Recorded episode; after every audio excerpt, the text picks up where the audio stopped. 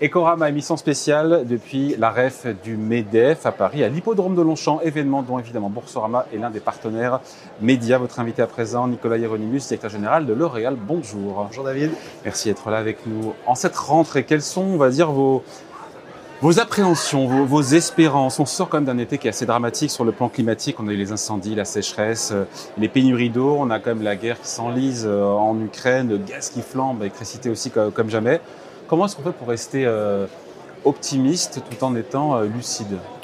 Il est clair qu'il y a beaucoup de nuages dans le ciel en ce moment, vous les avez cités, euh, et on pourra en parler, mais je dirais avant de, de, de parler des, des appréhensions, j'ai envie de parler des satisfactions, celles de, de L'Oréal et de la performance des équipes de L'Oréal dans le monde euh, au premier semestre 2022, vous avez... Euh, plus 13,5% pour plus... les ventes au premier semestre. Oui, et plus 20,9% en publié, puisque la, la, la baisse de l'euro par rapport à un certain de monnaie est aussi très favorable pour L'Oréal dans, dans, la consolidation de nos comptes.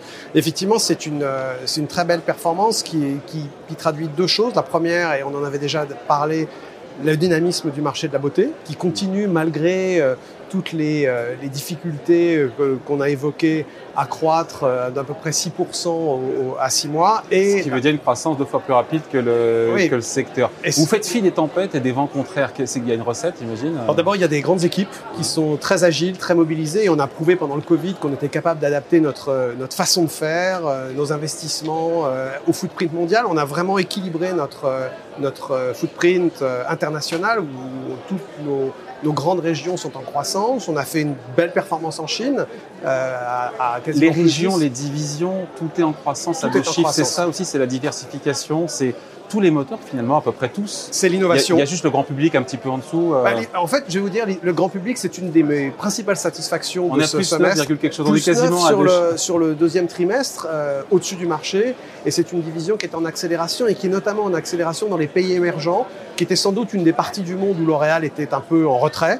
Et on est en forte accélération euh, en SAP-MENA, c'est-à-dire euh, Asie du Sud-Est, euh, Moyen-Orient, en Amérique latine, et c'est porté par la division des produits grand public. Donc beaucoup d'innovation, une avance digitale qui nous permet, même quand euh, il y a des, des fermetures, des lockdowns, Chine, comme on dit, ce qui s'est passé en Chine, de continuer à servir nos consommateurs avec nos produits. Innovation et, digitale.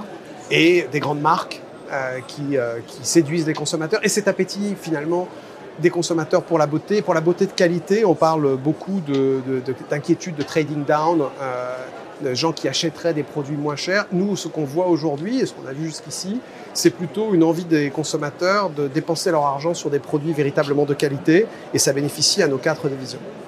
Et d'ailleurs, dans la foulée, vous avez aussi ça paraît contre-intuitif, mais la croissance, accélération du chiffre d'affaires, accélération aussi des marges, on est à peu plus de 20%.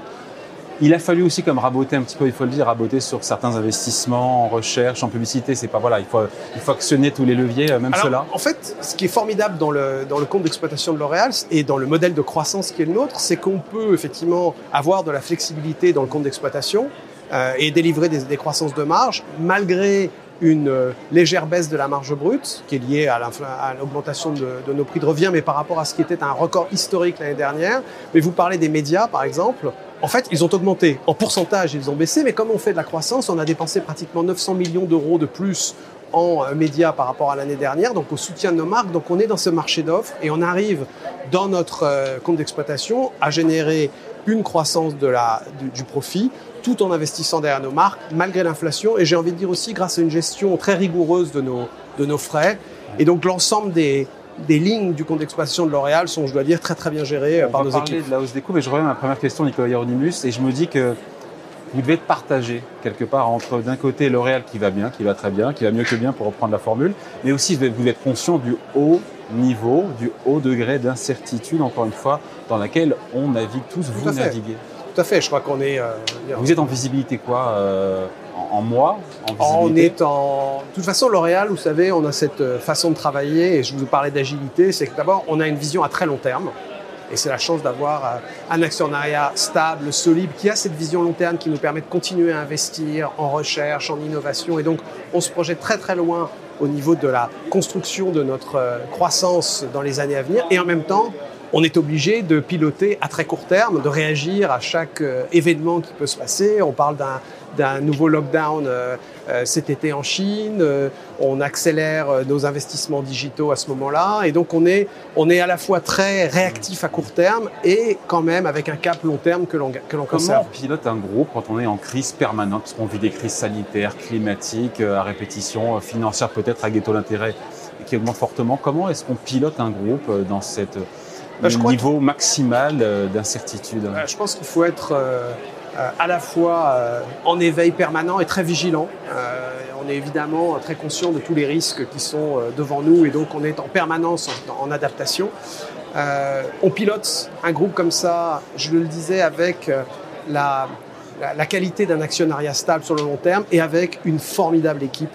moi, je suis quelqu'un qui, je, ce, groupe, je le pilote avec une équipe qui est composée de gens qui sont tous de très haut niveau, de très grand talent et, ils ont beaucoup d'autonomie pour réagir. On, on, on, dit que L'Oréal est euh, euh, stratégiquement centralisé, mais opérationnellement décentralisé. Cette, ce côté décentralisé, cette flottille finalement de petites entités de business nous permet dans chaque région du monde, dans chaque division, de réagir aux événements qui peuvent se produire. Le deuxième semestre, le second semestre peut-il être du même acabit C'est trop tôt pour le dire que le premier, avec une, encore une fois une croissance à deux chiffres en accélération. Est-ce que le deuxième trimestre a accéléré par rapport au premier? On a, on a regardé le premier semestre. mais... Si on regarde, en fait, ce qui est, ce qui est, ce qui est très compliqué, c'est que les, les, les, bases de comparables euh, sont absolument euh, euh, différentes d'un trimestre à l'autre, puisque en 2021 et même en 2020, on a eu des effets de yo-yo avec les comparatifs du Covid.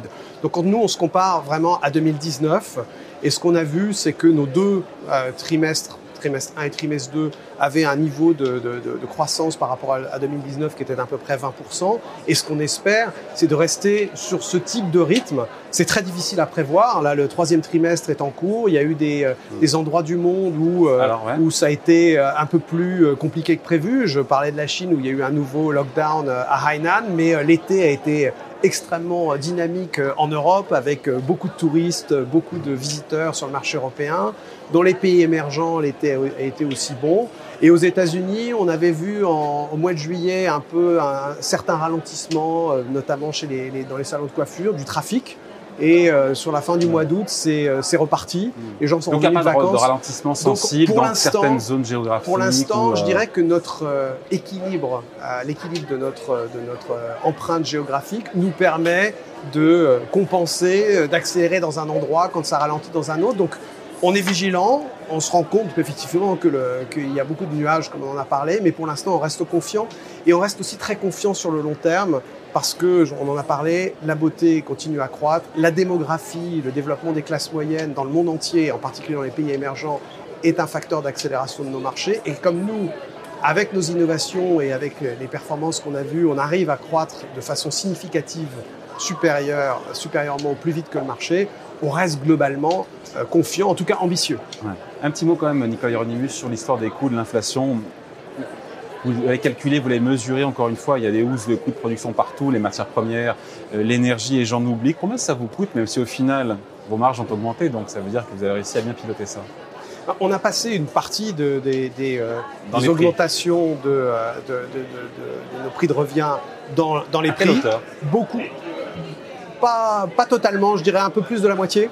Euh, et on a fait aussi, comme je, l'ai évoqué, nous sommes une entreprise qui innove beaucoup. Donc on a chaque année 15% à peu près de notre, de chiffre d'affaires qui vient de nouveaux produits. Donc ces nouveaux produits qui sont toujours des produits euh, à valeur ajoutée sont en général positionnés à des prix supérieurs au reste du catalogue et ça nous permet d'avoir pour les consommateurs un spectre de prix qui va d'un shampoing DOP à 2 euros en France, qui est très accessible pour tout le monde, jusqu'à des crèmes à 300 ou 400 euros pour les, pour les gens qui, euh, pour les consommateurs chinois qui aiment les, les, produits de luxe. Donc, Donc on passe euh, la moitié au, dans les prix de vente, l'autre moitié c'est du contrôle de coût ben, L'autre c'est du contrôle de coût, c'est des négociations, et puis c'est aussi, la, comme on l'évoquait, la flexibilité de notre compte d'exploitation qui nous permet, on est revenu à, à fin... Euh, à la fin du premier trimestre, finalement au niveau de marge brute qui était le nôtre en 2019. Donc ça veut dire qu'on arrive à absorber une, grande partie de ces coûts par nos effets de mix euh, et par les, négociations et une partie par l'augmentation des prix. Est-ce que c'est vrai que les consommateurs, encore une fois, sont de plus en plus attirés par des produits éco-responsables, par des produits qui sont plus sains? C'est une vraie tendance post-pandémie, en lien avec la question et le sujet d'avant. Jusqu'où les clients sont prêts à accepter, tolérer, ou ont les moyens de payer des produits plus chers, qu'ils soient bio ou pas d'ailleurs, encore une fois, liés à l'inflation?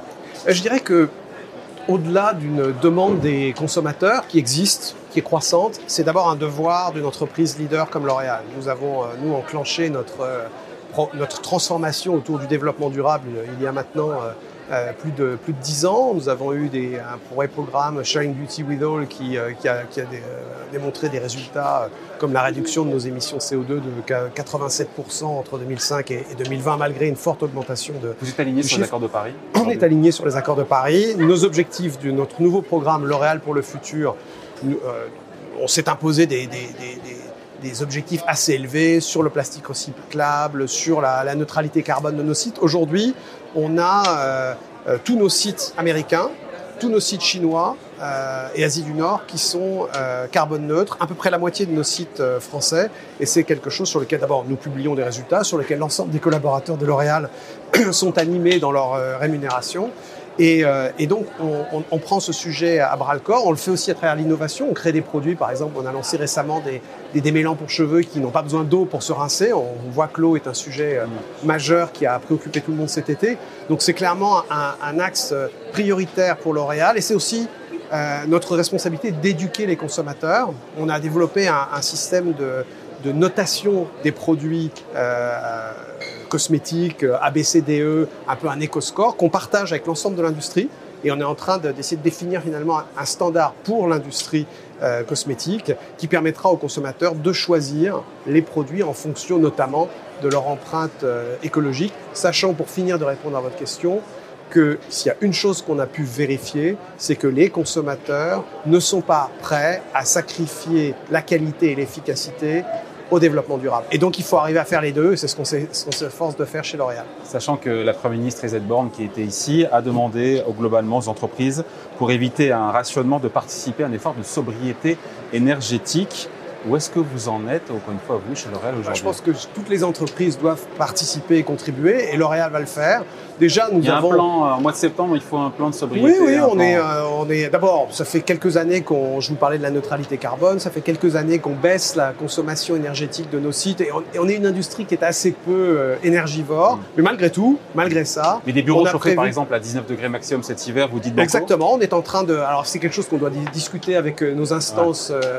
Sociales et non représentatives, mais euh, déjà, déjà, on a commencé à, à baisser d'un degré. Euh, moins de clim cet été? Il y avait moins de clim. Moins de clim cet été. Les bureaux, tous nos bureaux s'éteignent euh, après après la, la, fermeture, mais on va. Je pense que l'objectif qui a été donné de réduire de 10% la, la, consommation énergétique est tout à fait atteignable et L'Oréal va, va, prendre, sa, prendre sa part dans cet effort. Bon voilà, merci de passer nous voir donc Nicolas Hieronymus, directeur général de L'Oréal, invité de la grande interview sur Boursorama depuis la REF du MEDEF à Paris, à l'hippodrome de Longchamp. Merci, Merci. beaucoup. Merci. Au revoir. Au revoir.